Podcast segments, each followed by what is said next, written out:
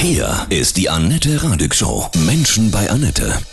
Ja, es könnte durchaus ein rein englisches Endspiel geben am 29. Mai in Istanbul, Olli. Denn dem FC Chelsea London würde ja nach dem starken 1 zu 1 Unentschieden im Hinspiel in Madrid nachher im eigenen Stadion an der Stamford Bridge schon ein 0 zu 0 reichen, um Man City ins Endspiel zu folgen.